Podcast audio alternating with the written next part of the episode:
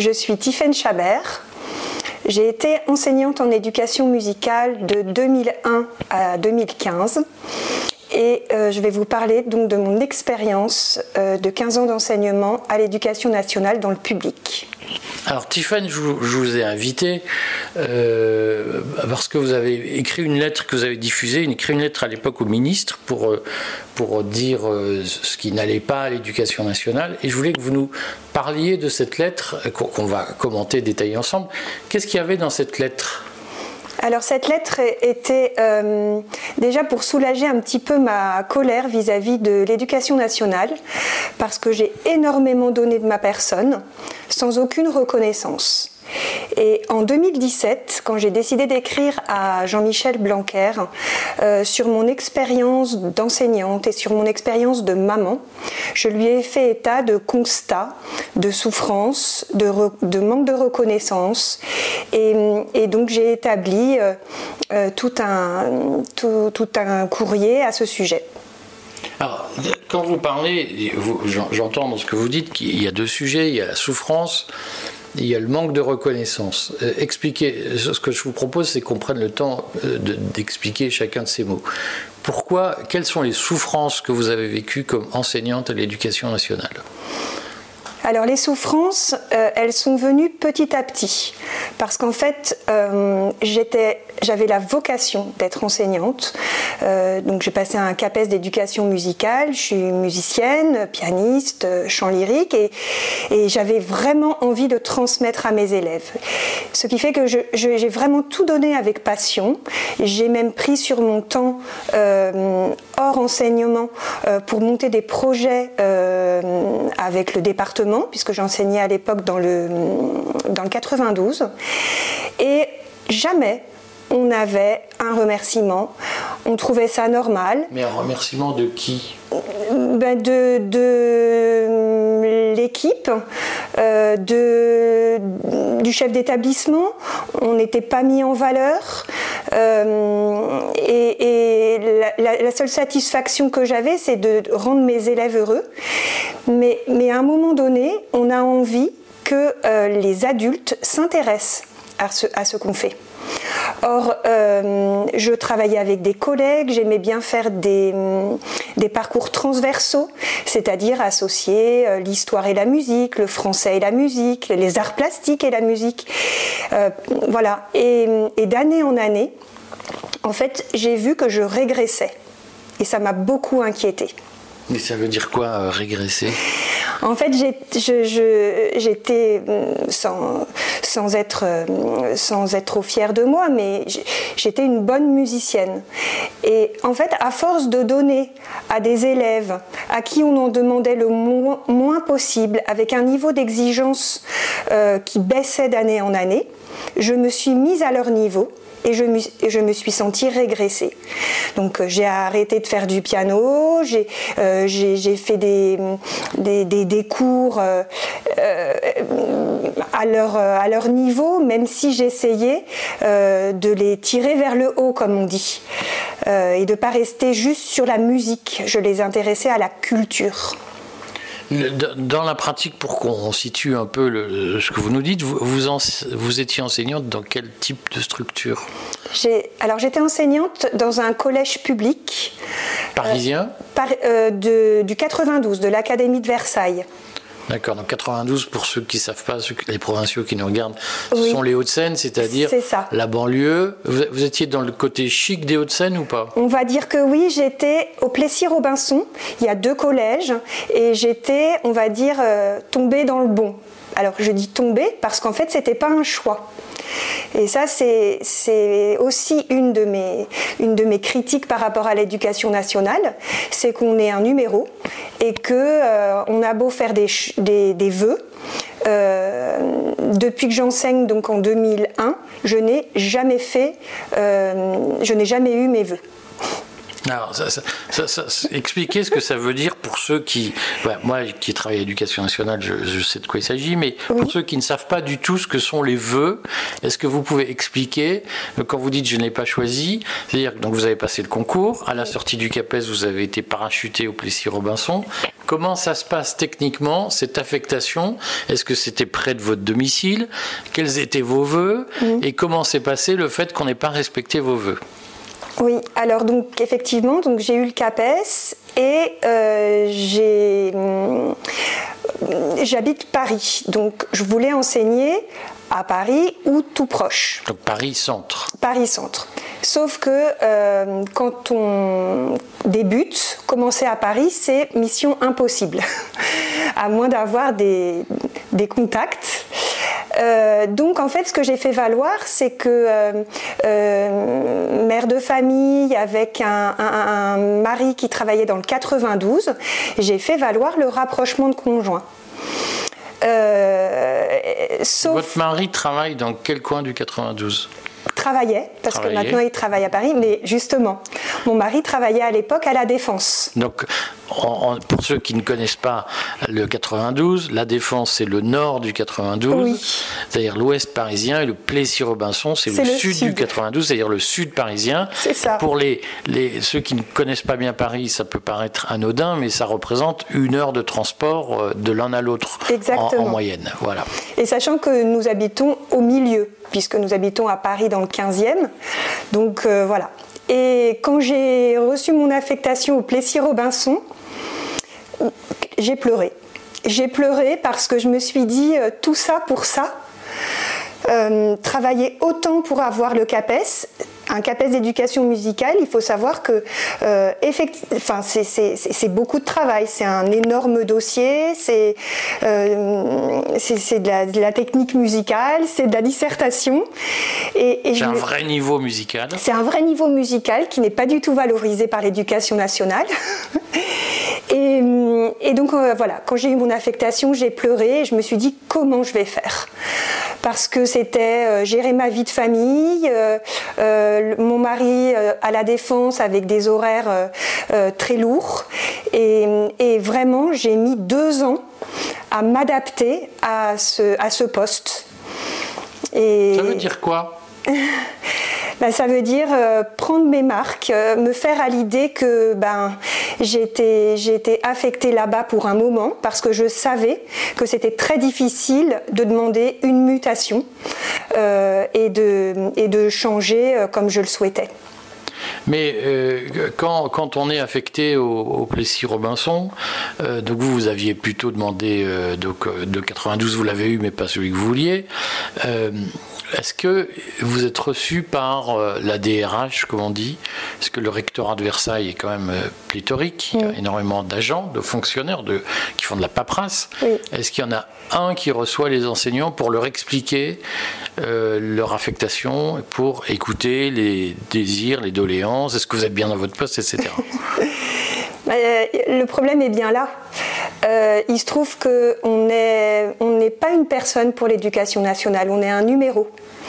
Donc euh, non, je n'ai pas été reçue par la DRH ou, euh, euh, enfin, j'ai pas eu un, accueil particulier en tant que jeune professeur. j'ai été parachutée à la pré-rentrée le 30 août. On m'a remis mon emploi du temps et j'ai commencé le 2 septembre ou le 5. Enfin bon. C'est très douloureux parce que on a l'impression vraiment qu'on est un pion. Euh, qui est déplacé euh, à l'envie euh, et, et qu'on ne le considère absolument pas. Donc je, vraiment, j'ai souffert, puisqu'on revient à la souffrance, j'ai souffert de ce manque de considération de ma personne, mais de, des personnes en général, parce que ma lettre, elle était effectivement par rapport à mon expérience, mais par rapport à l'expérience de mes collègues aussi. Alors, expliquez-nous ce que ça veut dire. C'est-à-dire que euh, quand j'ai écrit cette lettre, euh, je voulais euh, vraiment... Échanger avec le ministre. Malheureusement. il a un million de salariés sous ses ordres. il ne peut pas recevoir un million de personnes. Bien sûr, mais voilà, j'espérais, j'espérais. Bon, son chef de cabinet m'a répondu de façon très courtoise, mais sans reprendre aucun élément de mal-être. Euh, donc j'ai trouvé que c'était très impersonnel, et...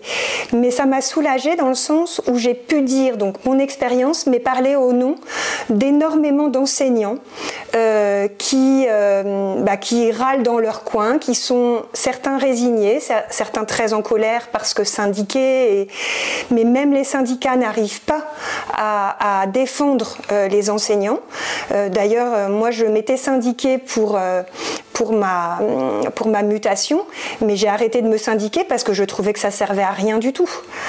Donc il y a vraiment un problème à l'éducation nationale, euh, alors pour nous les enseignants, mais aussi pour les parents euh, et, pour le système en général, les horaires, euh, le planning, les enfants. Enfin, pour moi, aujourd'hui, je fais le constat que l'école s'est énormément dégradée. Alors comment vous expliquez ça?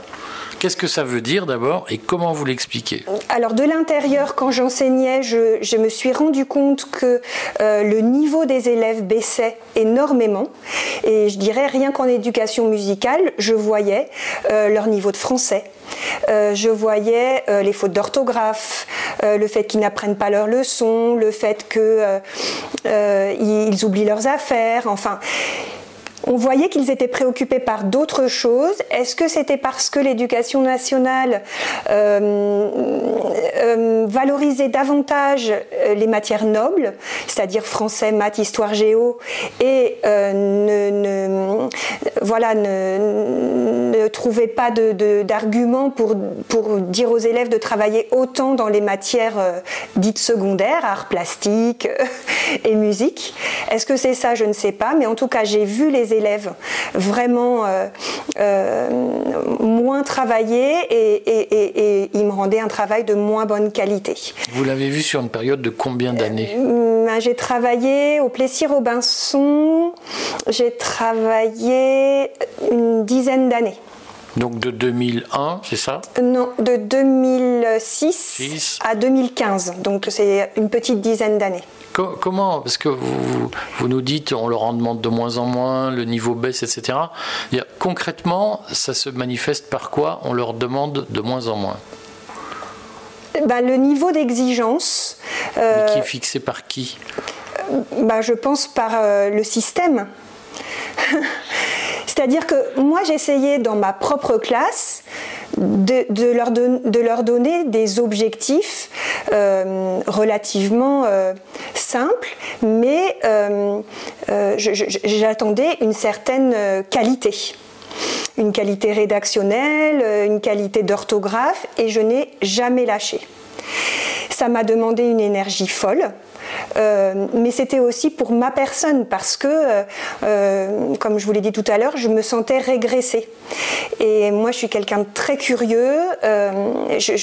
j'aime apprendre et, puis, puis m'ouvrir à, d'autres pratiques. Et, et là, je voyais que je ramais, comme on dit, avec les élèves pour les maintenir dans l'apprentissage parce que je me souviens, ce que certains collègues faisaient, c'est qu'ils ils, avaient vu, comme moi, que le niveau baissait, et ils avaient mis en place euh, l'apprentissage par le jeu.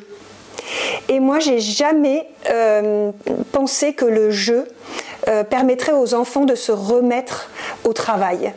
le goût de l'effort, ça s'apprend pas par le jeu, pour moi.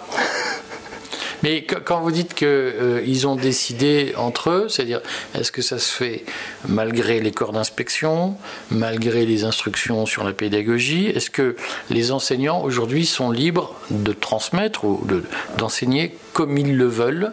Et est-ce qu'ils peuvent, par exemple, dire par le jeu, on va faire autre chose que le programme? Alors je dirais que oui et non. C'est-à-dire que on est relativement libre dans nos classes, puisque euh, on est inspecté tous les cinq ans, donc euh, on a le temps de, faire euh, la classe à notre image, comme on dit. pour autant, il y a deux poids deux mesures, c'est-à-dire que les profs de français, de maths, de sciences ont des programmes à tenir que l'éducation nationale impose. et à l'intérieur de ce programme, ils essayent de faire, de proposer des activités un petit peu originales pour intéresser les élèves. alors, les, enseignants passionnés, bien sûr, qui vont ruser d'invention pour pouvoir euh, intéresser les élèves et ils ont de bons résultats. Euh, d'autres vont s'en remettre au programme parce qu'ils ont très peur que l'éducation nationale débarque euh, et ne pas rentrer dans le programme. Qu'est-ce qu'ils risquent dans ce cas-là? Ah bah parce que les IPR, hein, les, inspecteurs pédagogiques régionaux, exactement, euh, enfin, viennent inspecter les enseignants et euh, la moitié d'entre eux euh, n'ont jamais enseigné et ou ne connaissent pas la réalité du terrain. Donc ils se permettent de rendre des rapports, euh, loin d'être élogieux ou en tout cas très critiques, et, et les enseignants ne le méritent pas. Ça veut dire, vous, par exemple, est-ce que vous avez été euh, inspecté? Alors, j'ai été inspecté une fois. Comment ça s'est passé? Et hum, il se trouve que j'ai eu de la chance parce que on m'a dit que je menais très bien ma classe, que, que euh, mes cours étaient très intéressants euh, et qu'il y avait matière à, à, enfin, à progresser dans le sens où j'avais entendu que peut-être je pourrais être formatrice, peut-être je pourrais faire d'autres choses. J'ai attendu mon rapport d'inspection que je n'ai jamais reçu. Mais comment ça s'explique? Comment vous savez qu'il était bon alors? Parce que j'ai eu un entretien avec l'IPR juste après, qui m'a vraiment euh, euh, encouragé dans ce que je faisais et puis euh, qui m'a vraiment laissé entendre que je pouvais aller plus loin. Et vraiment, j'étais contente. Je me suis dit, bah, il va y avoir une répercussion sur ma note, parce qu'on a des notes à l'éducation nationale sur mon échelon. qui euh, servent à la carrière, à la progression exactement, de carrière. Exactement. Et en fait, rien de tout ça. Rien de tout ça. Est-ce que c'est une frustration? Oui on en revient au manque de reconnaissance. Parce que le fait d'avoir une bonne note, le fait de gagner un échelon ou en tout cas euh, d'aller plus, de monter plus vite, ça, ça revient à dire merci pour ce que vous faites. Or, jamais, jamais on a un merci. Jamais. Euh, est-ce que vous pensez, parce que y a, je, vais le dire comme ça, quelque chose me trouble dans, dans votre euh, explication, de présentation, c'est que vous ne parlez jamais du chef d'établissement. Ça sert à quoi un chef Parce que spontanément, beaucoup de Français se disent, bah, le chef d'établissement, il chapeaute. Et en fait, vous nous parlez de plein de gens, mais le chef d'établissement est absent. Comment ça se fait? Eh bien, le chef d'établissement, on le voit peu. Euh, on le voit réellement au conseil de classe et il est accessible quand euh, on a un problème.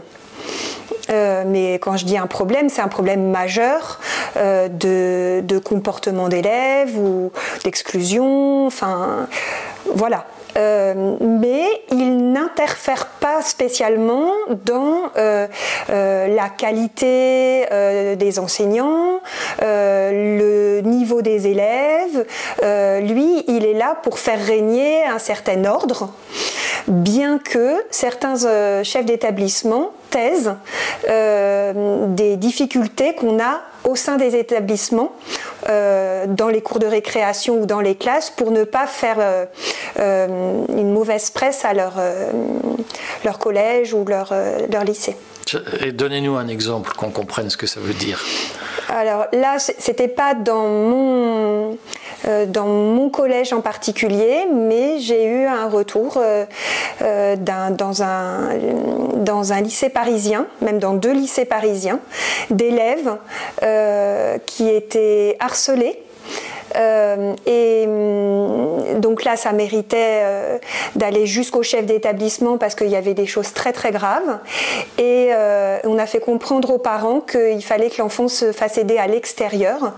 et il n'y a pas eu spécialement d'enquête et de soutien de l'élève. Et, comment vous savez ce qui est arrivé à ces élèves finalement Oui. Oui, oui, je sais ce qui est arrivé à ces élèves. Bah, l'élève à laquelle je pense a quitté l'établissement, est tombé dans une grosse dépression et a fini son année avec le CNED. Euh, les parents ont bataillé pour euh, trouver un autre établissement et elle s'est retrouvée à une demi-heure de chez elle, mais ça a été vraiment une libération. Euh, quant à l'autre élève, il, il avait été donc tapé dans un couloir et ça s'est juste réglé entre la prof principale et les parents qui ont. La prof principale a dit aux parents qu'ils en faisaient un peu trop. Voilà. comment est-ce que, en fait, je vais vous dire, moi, ce que je n'ai jamais compris à l'éducation nationale, c'est euh, la, la volonté de changer des enseignants. Euh, qu'est-ce qui se dit dans les salles de profs sur tous les problèmes que vous évoquez? J'imagine que pendant votre parcours, vous avez évoqué ces problèmes dans les salles de profs. Bien sûr. Comment ça se passait euh, avec vos collègues? Qu'est-ce qu'ils en disaient? Ah ben, on, avait les mêmes problématiques. Euh, si ce n'est que on sait qu'il y a des, enseignants qui tiennent leur classe et d'autres qui se, font dépasser. Euh, moi, j'ai la chance d'avoir un peu une autorité naturelle, ce qui fait que euh, j'ai pas eu d'énormes débordements. Par contre, j'avais des, cas, des cas sociaux, et quand je, je, me confiais à mes collègues, euh, j'avais beaucoup de soutien. Oui, bah chez moi aussi, il est comme ci, il est comme ça, mais ça restait entre nous.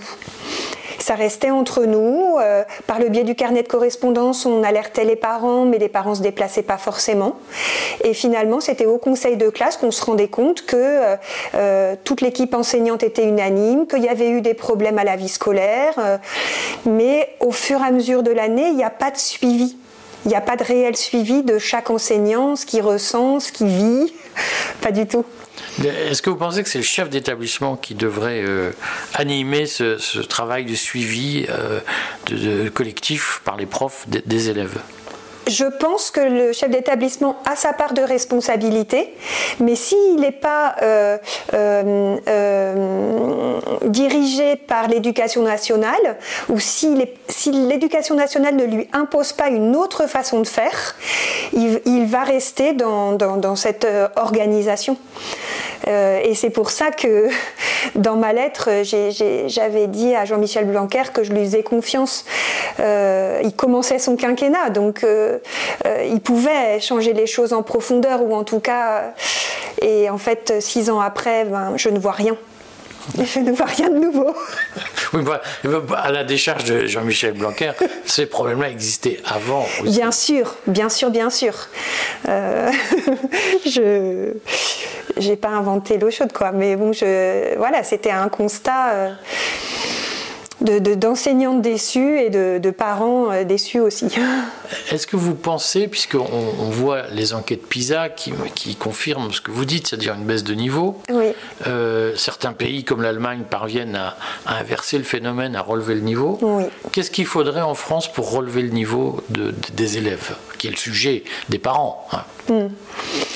Euh, pour relever le niveau des élèves, déjà, je pense qu'il il faudrait qu'ils aient un autre accompagnement au sein de leur classe.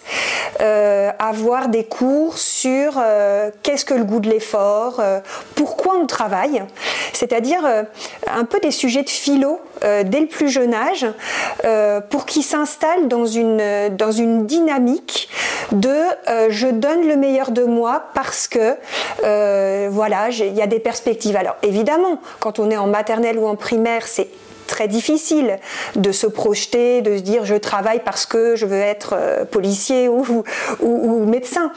Mais euh, je pense quand même que dès le plus jeune âge s'installe le goût de l'effort.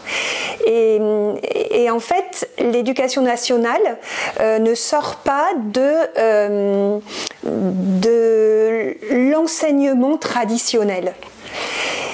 Donc je pense que déjà, il faudrait avoir une autre approche par rapport au travail, euh, à la valeur travail, comme je dis. Parce que non seulement c'est au sein de l'école que la valeur travail doit être travaillée, mais aussi dans les familles. Parce qu'il y a des familles qui sont complètement absentes de l'éducation même de leurs enfants. Donc je pense que, en fait, l'éducation nationale doit travailler avec les familles, avec les parents, avec les enseignants, et puis peut-être faire intervenir d'autres corps de métier au sein de leurs établissements. Parce qu'on ne peut pas tout demander aux chefs d'établissement, on ne peut pas tout demander aux enseignants. Beaucoup de vos collègues en discutaient de ça, partageraient ce que vous dites ou pas? Non, parce que je, dirais que euh, moi, je suis, quelqu'un de discret. Euh, et, en fait, j'hésitais quand même à partager tout ce que je pensais sur l'éducation nationale parce qu'un jour, euh, je vous le partage, j'avais eu le malheur de dire qu'on avait trop de vacances. Euh, et, ayant quatre enfants, si vous voulez, je, trouvais vraiment que voilà, il y avait trop de vacances déjà parce qu'il faut les occuper et parce que aussi ça les déconnectait trop de l'école. Et je me souviens que des collègues m'avaient dit quand même, euh, nous on en a besoin des vacances. Et donc euh, je m'étais dit bon, on ne peut pas partir sur des sujets trop, trop sensibles. Euh, et, voilà, donc je mets les pieds dans le plat de façon euh, discrète et, et, pas, trop, pas trop provocante. Quand vous parlez de ces, vacances, ces histoires de vacances, euh, est-ce que ça signifie qu'aujourd'hui les enseignants ont un statut trop favorable? Je ne pourrais pas dire ça je pourrais pas dire que les enseignants ont un statut trop favorable euh, parce que euh, ils se sont inscrits dans un système qui existait déjà. Euh, donc les vacances ont toujours été, les rythmes scolaires n'ont pas changé. Il y avait moins de vacances avant, il n'y avait... pas 15 jours toutes les 7 semaines comme aujourd'hui. Non, effectivement. Bah, je parle de ma petite expérience, mais j'ai toujours connu ça. Euh, des, vacances longues et, les, semaines qui reviennent euh, trop, fréquemment, les semaines de vacances. Euh, pour autant, effectivement, les, enseignants ont besoin de se reposer parce que quand on est enseignant, il y a les heures effectives devant les classes, mais il y a toute la préparation, toutes les corrections. Euh, les, formations, les stages, euh, et, je vais dire à, ma mesure, mes, cours d'éducation musicale, je mettais un point d'honneur à les renouveler tous les ans. Parce qu'il y a des enseignants euh, qui reservent les mêmes cours d'une année sur l'autre, mais je le disais tout à l'heure, avec la peur de régresser encore plus, je me renouvelais bien sûr, je gardais la trame de mes, de mes thèmes, mais à chaque fois, je, je, changeais. Et ça, ça demande beaucoup de travail. Mais est-ce que tous vos collègues, dans, dans, les autres disciplines notamment, faisaient cet effort de renouvellement ou est-ce que certains faisaient le même cours depuis 20 ans? Clairement, certains faisaient la même chose depuis 20 ans, mais je dirais les anciens. C'est-à-dire que euh, les, enseignants qui, ont eu le concours à peu près comme moi dans les années, euh, au début des années 2000, euh, avaient quand même le souci de, s'investir énormément. Comment, s'explique cette motivation des plus jeunes? Je pense que ça, fait appel à, euh, à, notre propre éducation et à notre propre scolarité. C'est-à-dire que hum, moi, je me souviens que le goût de l'effort, je l'ai eu très tôt, ben, grâce à ma famille, mais aussi à l'école. Tous les enseignants de ma génération ont vécu la même chose. Euh, on n'avait pas aussi toutes les distractions que les élèves ont aujourd'hui et qui les détournent euh, du principal, euh, c'est-à-dire leur devoir d'élève n'est pas rempli aujourd'hui. C'est quoi leur devoir? Bah, Pour moi, le devoir d'élève, c'est le fait de faire son travail quand le, prof le demande, donc les devoirs à la maison le soir, même si on dit que c'est interdit, enfin, il y a un minimum à faire. Et puis, euh, je vois beaucoup d'élèves, quand ils n'ont pas envie de faire, ils ne font pas. Et l'enseignant dans sa classe euh, euh, l'accepte c'est-à-dire, il, ne sanctionne pas bah, Il ne sanctionne pas ou, euh, de façon légère. Or, l'élève, il a besoin de savoir qu'il est un élève et qu'il a en face de lui un enseignant qui attend des, choses de lui, c'est-à-dire euh, des, travaux pour l'évaluer et puis pour savoir où il en est. Et, là, on a l'impression que les enseignants, euh, les tout jeunes enseignants ou, des enseignants qui sont résignés, euh, font, je ne vais pas dire copain-copain, mais que ça se fond c'est-à-dire que l'élève est un peu euh, euh, ami du prof. Oh, bah on verra, de toute façon il m'aime bien. Il marche beaucoup à l'affect, les élèves. concrètement, entre un enseignant, parce que ce que vous nous dites, je, traduis ce que j'ai compris, c'est que les enseignants les plus anciens sont pas forcément les plus allants, les mm. plus, les plus motivés, mais c'est quand même les mieux payés, puisqu'à l'éducation nationale, on est payé à l'ancienneté. Mm. Donc ce que vous nous dites, c'est que les professeurs les mieux payés sont les moins motivés. On, schématise, mais. Oui, on schématise, oui. Est-ce que. Euh, vous pensez qu'il faudrait de la discrimination dans le salaire des enseignants? C'est-à-dire, est-ce qu'il faut mieux payer les enseignants qui travaillent et moins payer les enseignants qui ne travaillent pas? Alors ça, c'est une question compliquée parce que euh, moi, j'ai pas assez euh, euh, discuté avec mes collègues pour savoir quel travail ils fournissent en dehors de leurs heures de cours. maintenant, si on avait des, Alors, je vais parler d'inspection, mais en fait, on n'a pas besoin d'inspection pour savoir si on fait bien ou mal notre travail. c'est plutôt que si on avait euh, un, formateur qui vient nous voir euh, euh, de façon régulière et qui donne son avis, mais dans un échange, pas du tout dans une évaluation, permet de voir si l'enseignant euh, se donne à fond, si l'enseignant euh, est résigné, si l'enseignant est en souffrance. Euh, et à ce moment-là, peut-être on peut réévaluer est-ce que c'est la grille des salaires, est-ce que c'est des primes, est-ce que je ne sais pas. Mais il faut une autre façon de suivre les enseignants. Aujourd'hui, chacun est livré à soi-même, à lui-même. Vous, sans indiscrétion, vous étiez payé combien Quand vous avez quitté l'éducation nationale, donc en 2017, vous étiez payé combien en salaire net?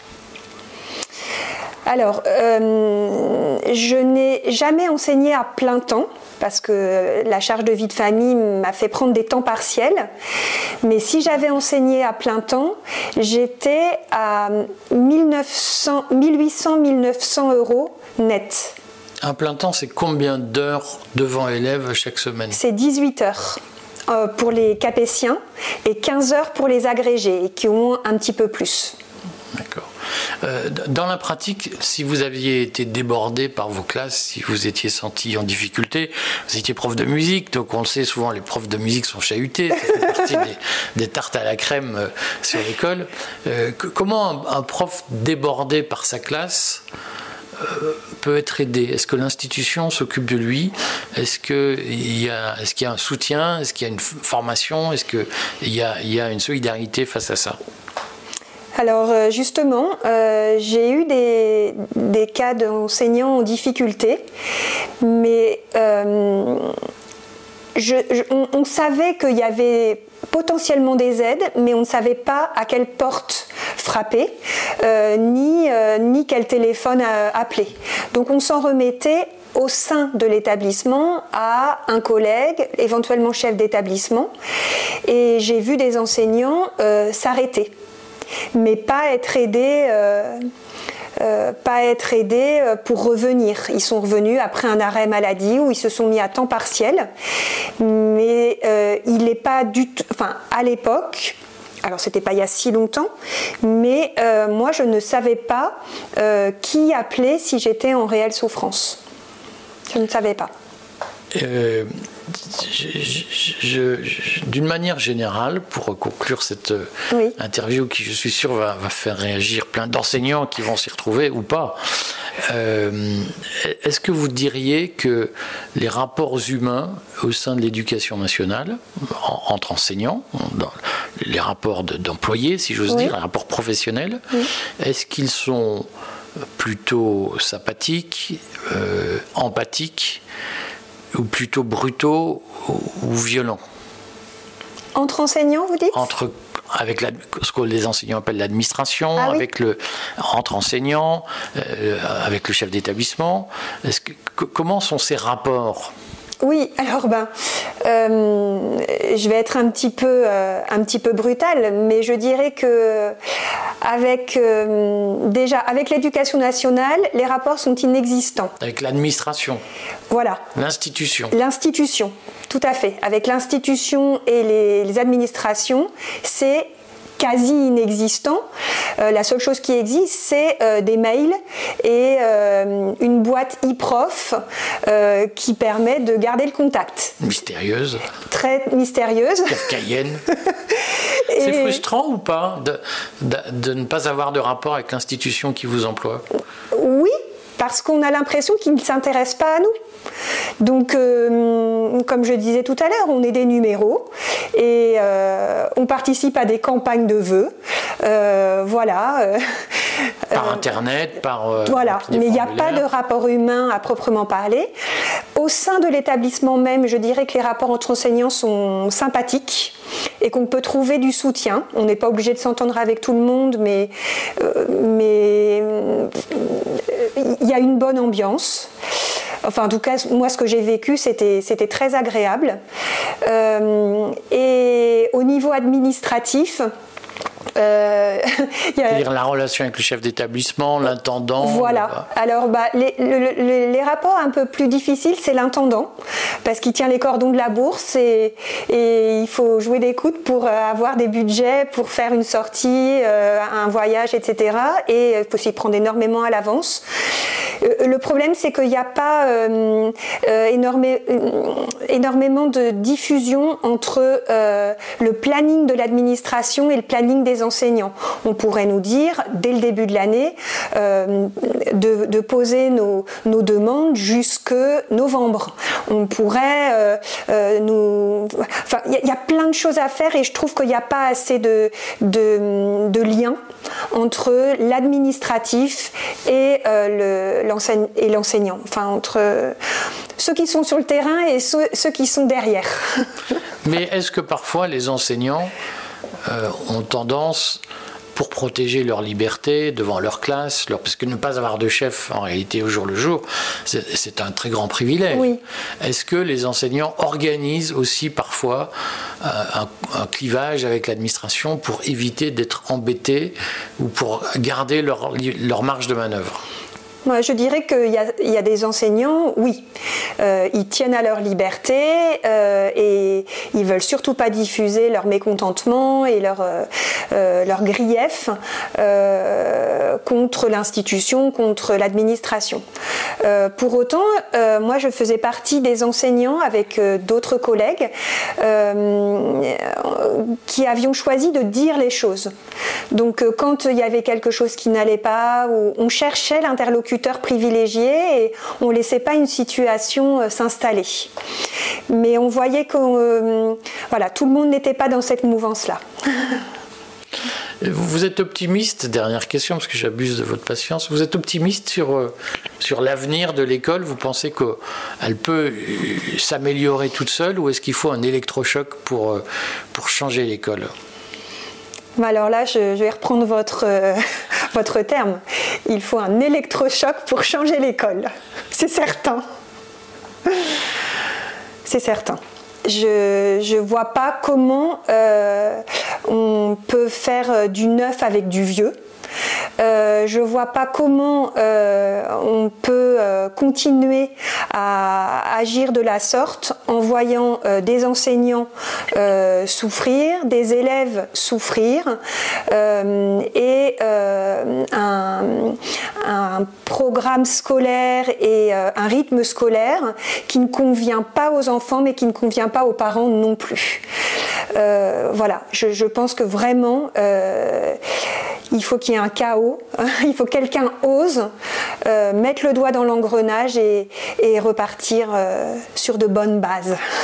Et en tout cas, j'ai bonne base, je ne sais pas s'il y a des bonnes ou mauvaises bases, mais ce que je dis, c'est d'inclure les enseignants ou les anciens enseignants parce qu'ils ont l'expérience du terrain et ils pourront vraiment apporter des solutions. Voilà. Merci Tiffany. Bah, je vous en prie, merci de m'avoir reçu. Oh,